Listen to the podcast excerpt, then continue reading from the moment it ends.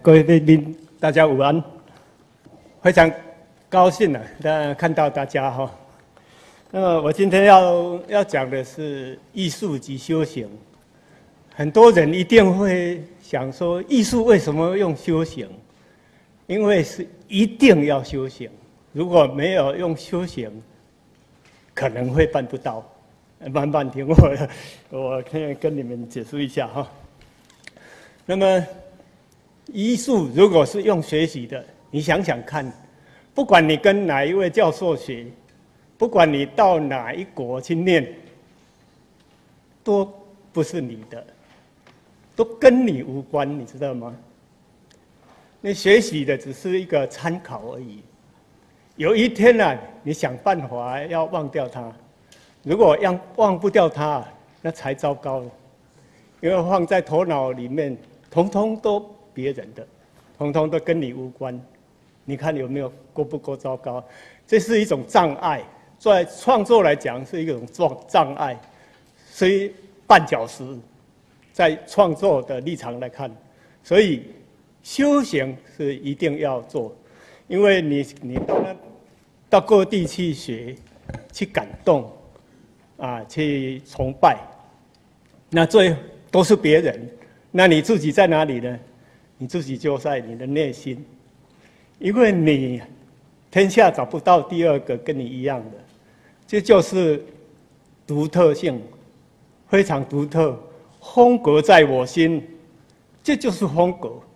风格到哪里去学？没有了，外面哪有风格？老师也不可能教你风格。所以古时候有一句话叫做“师傅领进门，修行在个人”。为什么不教？统统教好？为什么他的只有领进门呢？我念到大学了，为什么只有领进门呢？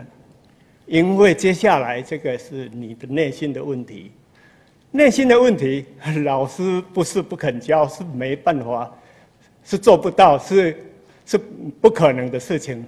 内心的问题是你自己要去解决。那你又想想看，那自己的内心要怎么解决呢？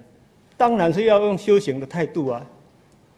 所以要这个这个工作，就是一定要想办法把你所学的东西，统统把它忘掉，努力的去把它忘掉，把头脑的那些障碍所学的，其事实上学来是什么东西？就是人家的办法、人家的思想、人家用的方式，通通都是记这个东西呀。人家的观念跟你有什么关系呢？没有关系啊。美事史那一套对你有没有说关系？一点都没有关系。有关系的在哪里？就在你的内心。你、你的、你的最重要是在藏在你的内心。所以你是最独特，你也是俗称的叫做风格，就在你的内心。所以要想办法把它忘掉。然后自己修养回来，修养慢慢就把它丢掉了、忘掉了之后，你自己就会慢慢慢慢越来越壮大。因为我们这个人啊，我用一个容器来来比喻，我们人出生的时候满满都是你你自己的，那你学一样就丢一样，学一样就丢一样。我学越多，他就丢的越越多。学到大学的时候，可能就满满了。那那你本来的你呢？溢出去了，通通都跑掉了，满满都是装的是什么？别人的东西，所以才有必要要修行。像这个，我举个例子，像佛陀，佛陀他是一个印度教的一个教徒。一个一个一个一个一个王子，那么他本来他在他的宫殿呢，请那个大师傅来教，然后他你看哪里找那么好的教室，又又可以找最好的的老师来教？为什么他不要？他偏偏要走出去苦修，几度都要死掉了，他就是这样修。你想想看，如果你他不这样做的话，他一定永远都没有这个佛教的精神，成为一代宗师。如果在他的宫殿宫殿里面这么舒服的修的话，永远都是印度教的教徒。你看来修行重重不重要？就是太重要了。所以修行这个工作，不只是我现在讲的是艺术立场来讲，事实上。很多的这个伟大的事迹呀，通通都是修行，没有一个是学来的。比如说，我们的孔子的这个《礼运大同篇》，学校教的吗？不可能的。那个老子的这个叫做《道德经》，他是学他是学校念的吗？不可能的。爱因斯坦的相对论，老师可以教吗？没有的，所以一定通通都是学习，然后都是要修行，修行才能够达到这种境界。所以修行是不管是什么行业，不一定是是这个艺术才修行。事实上，什么行业都要修行。你看。工厂创业，如果你做一样的东西到市场去，是不是被人家杀价杀的遍体鳞伤？如果你自己开发的，你想出来的，你你自己修出来的，看你你喊多少价就就就多少价，没有的比，都是这样。什么行业，通通都是要用修行的态度，才能够到最。最高级、最好的境界。那还有一个例子，就是这个日本有一个日本片呢，古很很古了，大概二二十年前，呃，宫本宫本武藏啊，那个我没有看过，最近才有旧片出来了卖，那我就把它买来看，我才发现，这宫本武藏那个时候是。哦，呃，这个武术是最最高的，还有一个人跟他挑战，这两个人在那个时代是最厉害的。挑战，他们就约定我们三年后来决斗。那么这个其对方那个人呢，他就去练剑，到去找名师或者是去当教头去练练剑。宫本宫本武藏这个人，他这三年红刀。他都不不用刀，从来都不用刀。他去做什么？修行，去海里划船抓鱼，到山上盖房子种菜。有一段时间他刻佛像。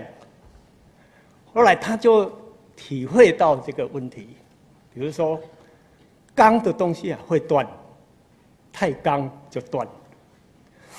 柔的东西那是最最厉害的。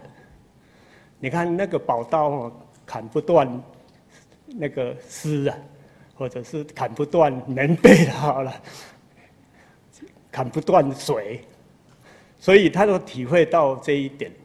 当决斗的时候，他是用什么？他是用木木剑。木剑，你看这个那个时候，他们两个那么厉害的人啊。他们的输赢啊，只有分毫而已哦。那么拿木剑跟宝剑对哦，那是一定是是很差很多了。这个用科学的角度来来分析，这是我我自己想想的了哈。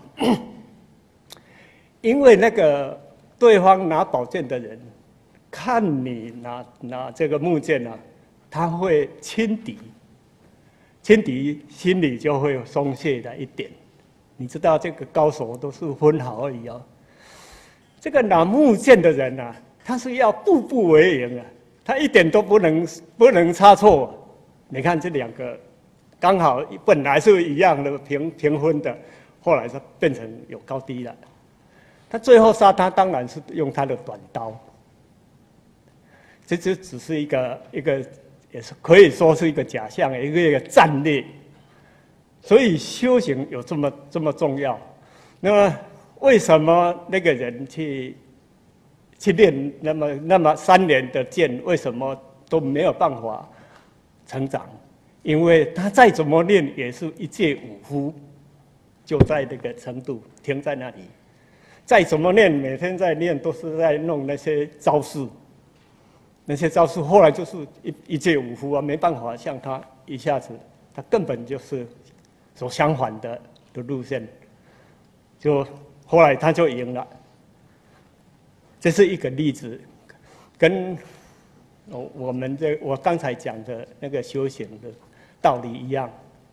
如果你每天都在练刀法，哎，科每天都在在在这个这个这个领域里面在做，你就越来就越下越降气。没错，刀法很好，技术很好，可是那是一种境界而已。所以。修行是太重要了。那么修行的目的，当然就是要忘掉我刚才讲过，忘掉这个事情啊。要比比如说要怎么忘？其事实上，问题是很难忘掉的。诶，要把它忘得干干净净，通通通都忘记，那是不可能。他可能要成为白痴才可以。但是可以淡忘。所谓淡忘，就是说你没有去思考，它不会出来的，它不会来给你来来干扰，它不会打搅你。像我现在，哇，现在哦，已经七十几岁了，我还可以想到我五六岁的时候，我姐姐在帮我洗澡，我一边洗就一边骂：这么大了，你不自己不洗，没有每次都这样骂。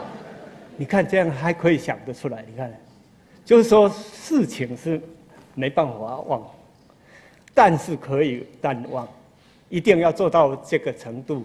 所以你创作的时候，他就不会来干扰，不会的干扰，才会单纯的只有你。如果你这个事情办到了，以后你根本就不用去想什么要要磕的时候才想说要怎么磕。才有东方，怎么磕才有西方？但是来不及，不是这样做，不是一个一个来的，一个一个来是那是不对的，不是便利商店都是要去买就有的，都是一定要做功课，做很多功课才能够达到。所以我未来要达到这个忘记这个手段，我有一个方法，也也算一个笨方法，是用快刀。我是，比如说用保利龙小小块，然后开始磕，开始磕，很快，我几几分钟就可以磕一个。你看一下刀，然后开始它就开始改变。你想要想，我已经三刀了，三四刀了，还想吗？七八刀了，所以永远这个思想跟不上快刀，所以很快就把它甩掉。这个眼睛在盯。手在动，心手并并用，在那种境界之间呢，很快就进入这个浑然忘我这种境界。浑然浑然忘我境界哦，是没有什么玄的。有些人也许说啊，太玄了，讲讲那么玄，不玄。你平平常你们开车的时候，常常都都有发生这样子啊。你看你开车的时候，就手机都打来了。哇，什么？怎么什么事？又什么？什么股票又又又又掉了？怎么样？然后你那个时候你还在关心什么时候要转弯，什么时候要踩刹车吗？什么时候该加油？什么时候又又要转弯吗？不是没有的。那靠什么？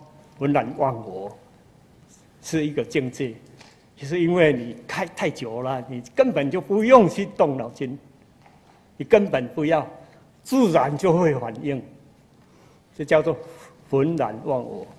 所以在快刀之之中啊，这样进行啊，很容易就就进入，所以就变成一种刻出来的东西啊，让你让我自己都没有想到的东西会产生出来，呃，会超越你的平时。这才是最要紧，才是最重要的。但是讲讲那么多，好像听起来学学东西都没有用，那就不用学了。不不对不对，一定要学。如果没有学习的话，会变成怎么样？比如说你画画画，人家会把你定位为素人画家。你看我们这个天从天全天下的素人画，看起来都差不多。你哪一国的来都是素人画家，你一看就知道。呃，儿童画哪一国的拿拿来都是都是差不多类似，那是靠什么？靠本能。本能会画家会会会画画，也会会做雕刻。不信的话，你回去拿一块泥土，给你的五岁小孩或者三岁小孩，他等一下就帮你捏出东西出来。你拿一张纸跟跟笔给他，等一下他就会画东西出来。当然不能用我们大人的标准去看，我们大人的标准不一定好，你要知道，不一定好。也许他画的是比你更更好，你要知道。因为我们说他不好，是用我们的标准。事实上，那个小孩子他画的、他做的东西啊，是最纯、最单纯，他没有感染，他就是这样玩，玩出那么可爱、那么的自然、那么的。他有有时候他就是画他的爸爸妈妈，或者画一个房子，他就最亲近的、最最亲爱的东西。这就是他的呃他的自然反应。所以天下没有不会雕刻跟不会画画的人，每一个人都会。但是，就是说你一定要学，才能够提升，才能够累积智慧。要不然，人家就会把你列为世人画家。所谓世人画家，就是说你在有一个，比如说有一个老老老先生在画马。或者画牛，你问他说：“啊，老先生，你画那个你这张画是什么？”他一定说牛的故事，说我这个牛我是怎么样，我帮我们家庭怎么怎么帮我们种田的什么的，牛肉很好吃咯，什么就是讲这个东西。他没有雕刻语言，没有绘画语言，一定没有。绘画是另外有他的创作语言。比如说，毕加索他画很多女人，画的最多女人。他第一，他反对透视、三度空间，统统都不要。他是一块一块来做来做。你卡索的画是最好画。他讲的就是说立体派主义。他在讲立体派主义，不是三度空间，他是说你看不到这一面的。我我来，我放在这里给你看了，你看不到这一面，我也放在这里，所以组合起来要变成这么怪的东西，所以这叫做艺术语言、绘画语言。所以如果不学的话，就没有这一套，会被人家定位为世人画家。所以不学不行啊，一定要学啊。那么这个风格的问题啊。是差不多是所有学艺术的人，每一个人都为了这个在在担心，在伤脑筋。风格我刚才讲过，风格在我心，是我们本身才是风格，没有第二个人跟我的脾气、个性、想法一样的独特，所以要有风格啊。一个最重要，要重新认识祖宗、祖先，认识祖先才能够认识你自己。那么你自己才有你自己的风格，很重要。很多人都啊，你现在在讲、在在搞这个前卫艺术了，还在讲这个祖先，你不要忽略，不要小看祖先这个这个位置。祖先几千年来的智慧累积，到现在一代一代传到我们的手上，这是很大很大的宝藏。你要一定要去去利用它，利用祖先这个智智慧。比如说，我们以前这个诗人，诗人不是跟着看到什么景色，看到这个，他就可以吟诗出来。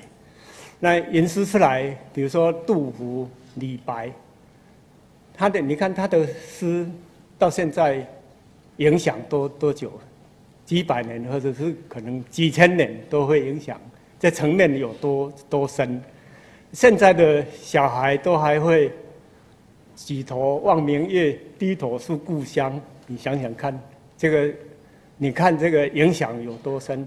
如果这个用西方的标准来看呢，它就是前卫艺术，它就是行动艺术，你知道吗？这只是一个名字不一样而已。那个，我常常在看行动艺术的人。在那边走来走去，走了半天也没有发生什么事情。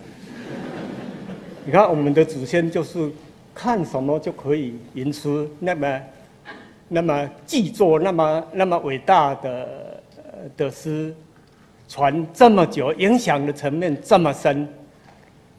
这种不是叫做前卫艺术，叫做什么艺术？要知道，我们祖先是是非常。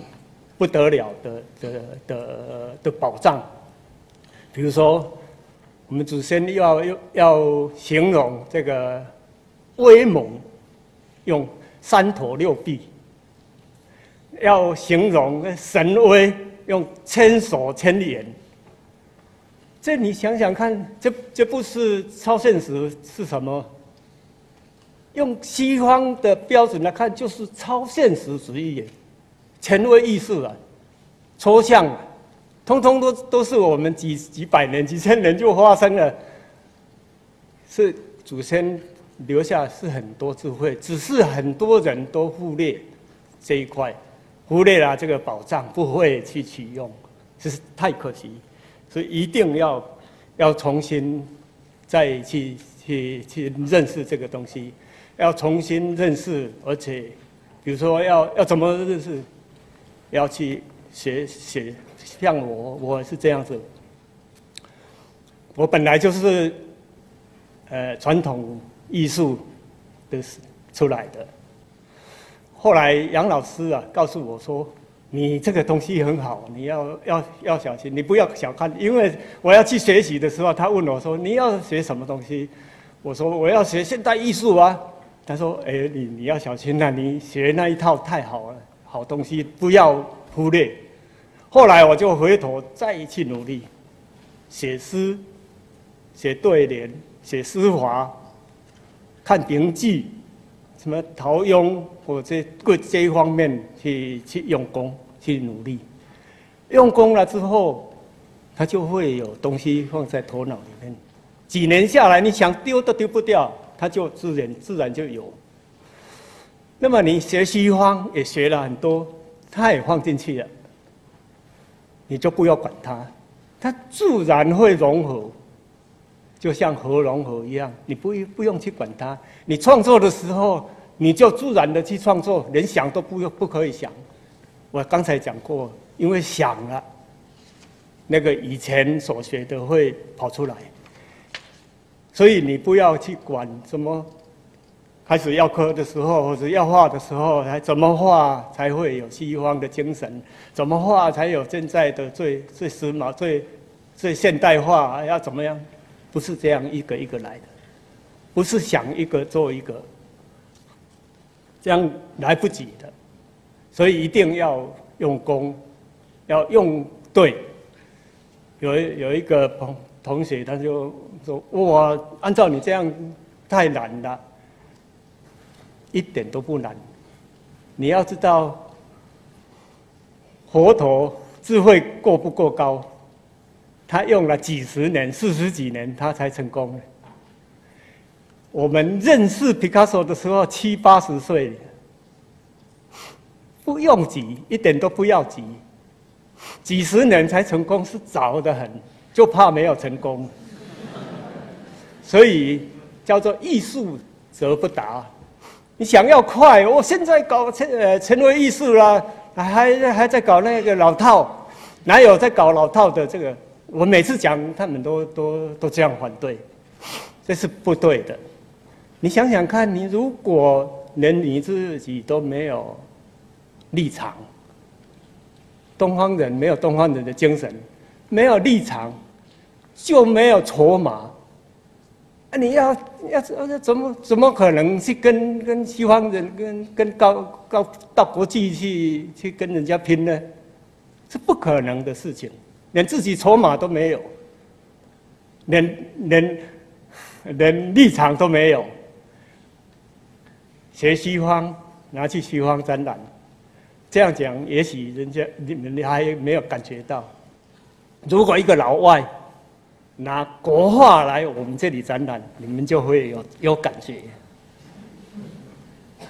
这这，所以就是没有立场了，一定要有立场，然后有有筹码，才能够成功。所以一定要从我们的国家、我们家做起跑点，才能够成功。慢没有关系，就怕没有成功。你看人这些伟人，都是要花几十年啊。你看孔子有多少年呢？都胡子都到到肚脐了，才才才，我们才才才认识他，都是这样子。所以如果要拿东方跟西方来比，一点都不逊色。一定要相信，一定要相信这个问题。如果你不这样做的话，可能会要离成功的距离。越远，那么东方跟西方的最大的差别是在哪里？就是在创作的态度。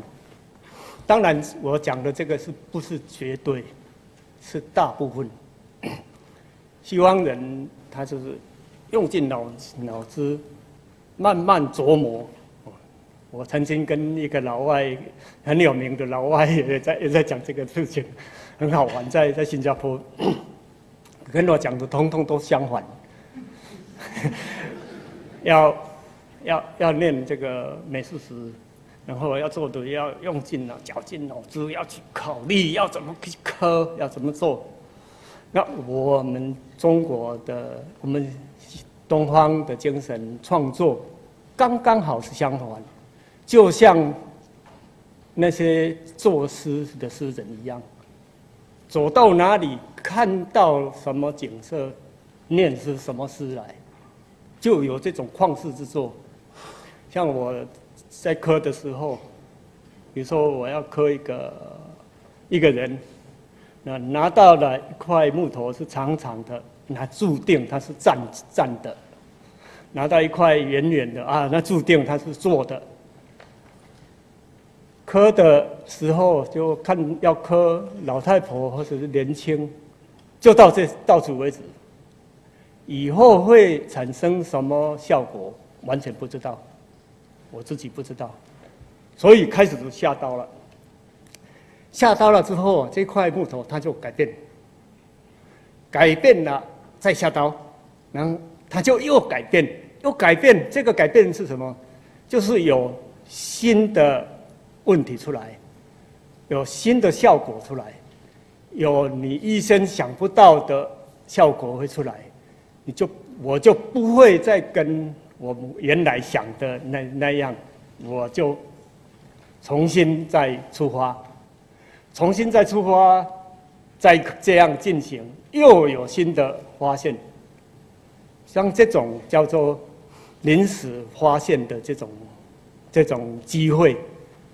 也是进行的那么快，我刚才讲过的浑然忘我的境境界，然后就产生出来的特别效果，你平时都没有去想象到的那种效果，会产生出来。你看这个，这个是捡到的，太太好了。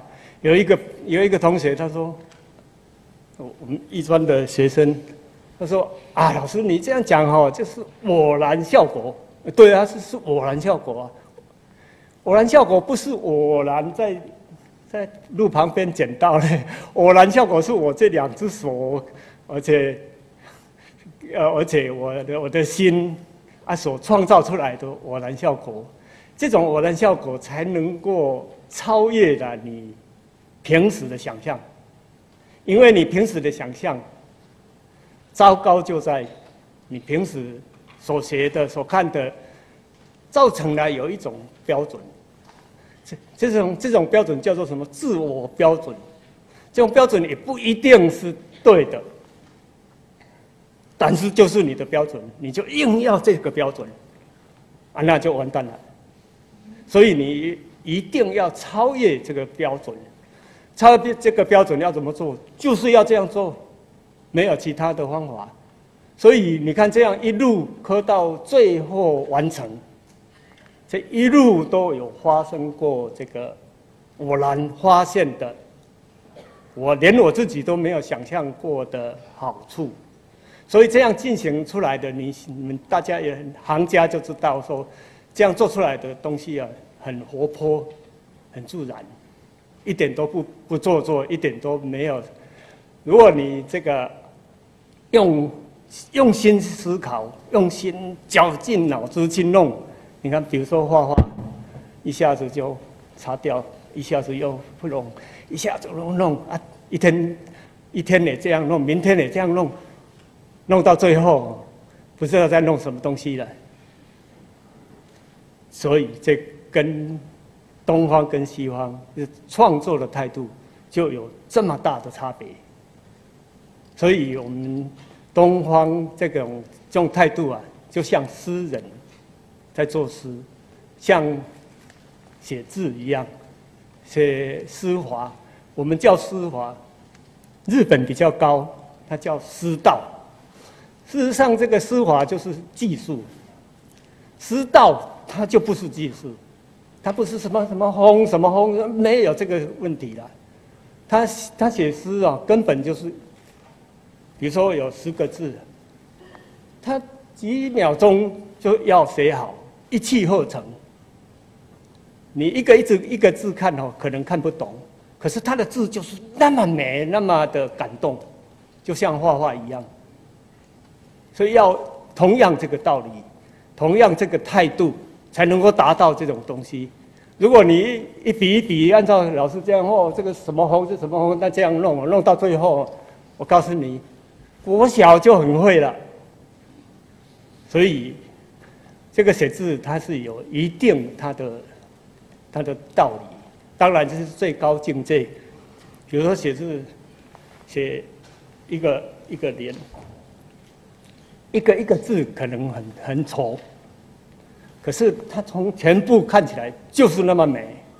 因为呢，写的时候什么时候要大一点，什么时候要小一点，什么时候要长一点，什么时候要短一点，都是要临时要控制。什么临时控制？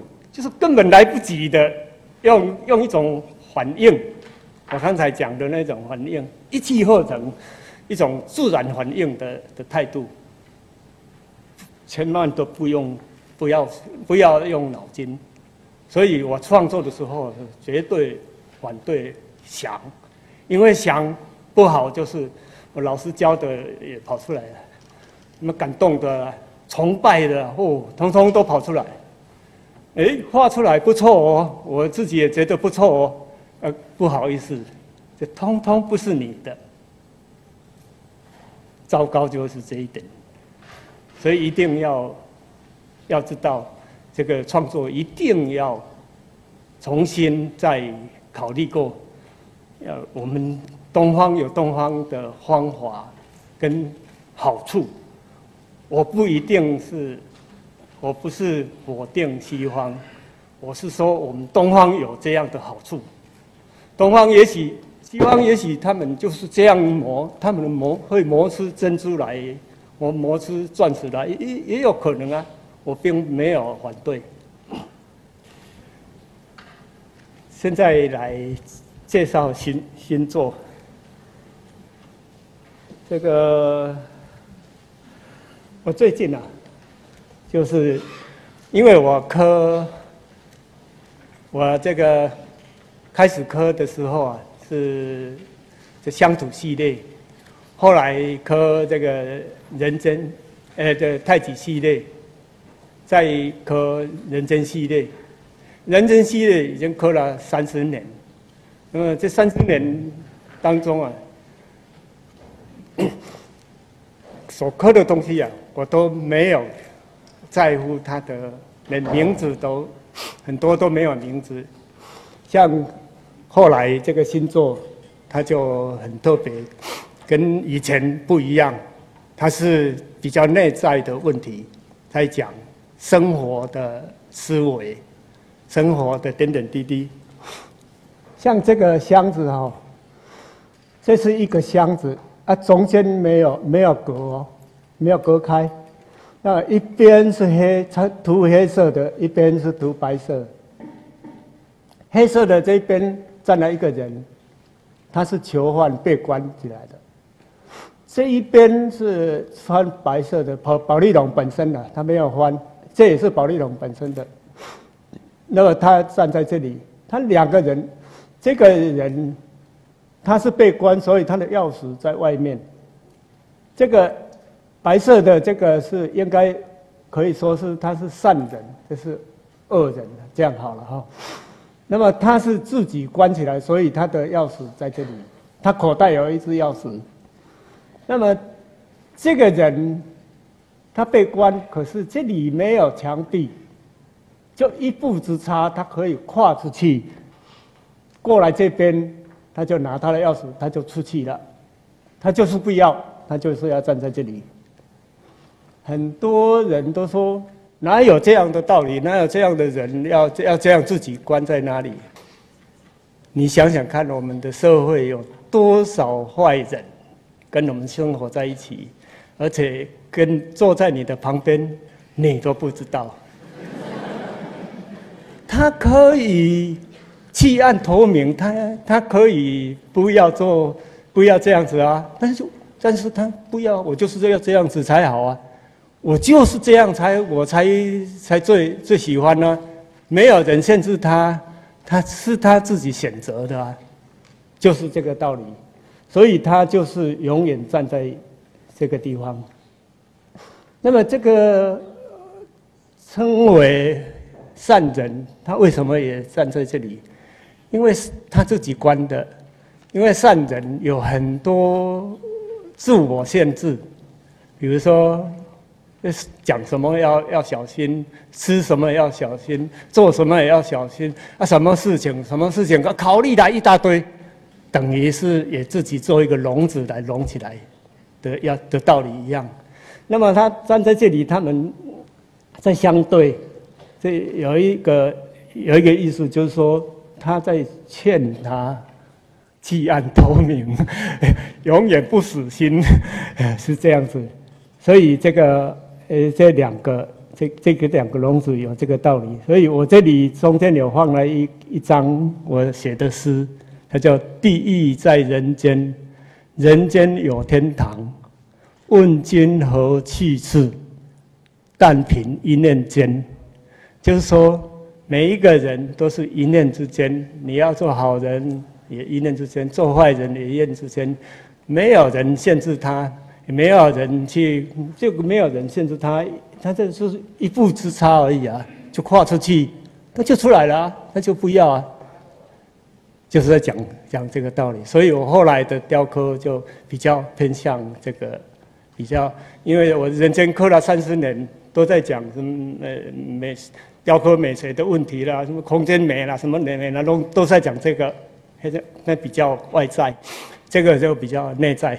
这一件是不不解释，没有人看懂的。啊啊，以前是连名字都不用，我几千个人间都没有名字的。哎，换换你换一张。这个是在结婚，大家都看得出来哈。这这两个结婚，我都好高兴哦。呃，在那个事实上哈，他们已经住了一个笼子，自己笼起来了。结婚了之后啊，因她的丈夫说：“你以后你不可以怎么样，你要给我怎么样？每天什么时候要回来，要交薪水要交给我是，怎么样？”我 那他老婆也，他他的老公也是这样啊。你出去也不要再乱乱看，你这人生都这么。乱七八糟，那就两个人就这样限制，就等于也做了一个无形的笼子笼起来。就但是这个不是完全都是坏事，也有人笼的是幸福，这是幸福的笼子，看你怎么样，看你你自己做这个笼子，你笼的是关起来是关的很幸福，如果关在这里很幸福，很好啊。也也可能就是关得很痛苦啊，但是他们有钥匙，随时都可以出来。还有，像这个就是囚犯了，呃，里面都是关囚犯。这个跟刚才那一个哦，他如果这关在里面的被判无期徒刑哦，他最多只关二十几年。你知道刚才那一笼要关多久吗？一辈子哦，啊，那个那个呢？再换一张，哦，这就是这三个，这三这还没发表。今天今天用用这个先发表，发表是二零一三在美术馆，香港美术馆要要展览，到到时候哎，这现场看比较更好。好，啊，这个是立方体，这一件哦是更新的，在那个球系列在的后面，这个名字叫发现立方体，怎么发现？就是说我发现是这个这一件跟艺术跟雕刻没有关系的，是跟科学有关系，发现我们的生物中没有方的东西。不管你是水呃人啦、动物啦、水果啦、种子啦，或者是细胞啦、细菌啦、微生物啦，里面通通都没有。这就是在呃那个海底的动物期间，通通都没有荒。为什么我那么有信心？因为荒是违反生物的原则，生物是要运动。它是不断的在在动，方的东西它是静止的，它是不会动的，所以会没有的原因，就是因为它是不会动。所以为什么我们生物中没有方，不能不允许有方？那么我们人，你看我们这个人类啊，几亿年来都没有方呢？几亿年来都没有荒，到人类出有人类之后才有荒。人类之后啊，这个荒是随处可见，可以说是我们很少离开荒。你看这个桌子是荒，这个是荒，什么地方都是荒，连我们上不管是上班或者上课、下班下课回家，通通都是荒。有一天人死掉，也是用荒的把你种起来。但是几十年之后啊，大自然也会把这个荒化为各种形体，就是没有荒，什么形体都有，就是没有荒。所以啊，我们这个人的人呢，没呃生活在这个荒的世界里面呢，所以产生了很多的问题。产产生发生了太太多的问题，比如说我们现在这个是很很奇怪、很特别的事情。我们做了一个方的东西，石头刻好了，刻的方的，你把它丢在放在大自然，几十年之后它就不是方了，或者是几百年之后它就不是方。大自然就是那么的不喜欢方，那么的不要方。有方是违反生物原则，而且我们人为什么就发明这个发明这个方，而且用到那么的彻底？所以我提出来就是说，可能这是危害的我们的大自然环境。比如说我们盖的大楼，一栋大楼一盖就几百个房间，事实上只有周围房旁边才有窗。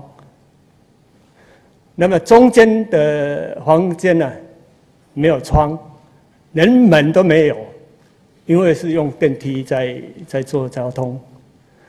你看在那边住了的人住久了，会有会影响他的思想，会影影响他的道德观念各方面。住久了，连亲亲切都没有，住了上下左右住了几十年，都不知道他在干什么，也不知道上面那个是姓什么。最多在电梯上面碰到面就是这样子，这样这样子而已。几十年，这人就造成了人情的淡薄。我用比喻的更清楚了。如果有一个有一家人，他是住开放式的房子，有一家人就是这个囚禁式的方式，像囚禁起来的。这两个人以后的发展。他们的思想一定不一样，这是肯定的。两个绝对不一样，因为它是开放性，它是封闭性的，这样就对了。问题就在这里，所以我们现在社会上产生了好多好多不该产生的问题，莫名其妙的问题。多看几眼，哎，我杀掉；看不顺眼，可以打你啊！哦，什么事情都有。什么父亲杀儿子，儿子杀父亲，那我都乱七八糟，都现在都都跑出来了，你知道吗？发生这个问题的时间点，跟有这个大楼的时间点，刚好这几十年才产生，这值得怀疑。所以这是比较实用的问题，还有概念性的问题更严重。比如说我们你。你看我们这个，嗯，地那个天空，如果有外国敌机从天空飞过飞过去，打下来，哎，你想想看，天空跟你什么关系呀？对，为什么这样？方的概念，他就是要这样做啊！我要防卫啊！可是这不是防卫，这是攻击。防卫就是说我给你打不到，嘿 嘿你打不透我，这叫防卫。哪有人把人家打下来叫做防卫？那是攻击。你看我们这个山呐，整座山，要是向政府标，这个山我要开花，要砍树，哇，都全部砍了，不管是是以后的这个环境怎么样，我什么都问题，他都不会不要管这个。他就砍啊！我这个是合法的啊，连头都都挖回去啊！你要知道，文明国家在欧洲，三十年前就已经在执行这个问题。你要山上砍树可以，你要砍五棵，要先种五棵再来砍。我们不是啊，我们就是就是砍啊！我管它以后会变成怎么样。土石流，呃，这个不是管我的事。为什么这样想？荒的概念，因为已经有荒的概念。荒的概念就是什么？我是合法的，我有利益就好，我可以赚钱就好。啊，那个事情再说了。你看我们现在的工厂，嚯，多的多的不得了，排出来的烟跟排出去的污水，嗯。多的不得了，你知道这样危害到什么程度？可是他们都不在乎啊！为什么会这样？荒的概念，荒的概念就是说，嗯，这个就是这样才会赚钱呢。所以这很严重，这个荒的概念它是更严重。那现在这个地球变成这样子，我大胆的说，跟这个概念一定有。脱不了关系，其中的一项，比手势啊。那么留一些时间给给大家发问号，好，下场。呃，我我就就到到这个时间了，啊。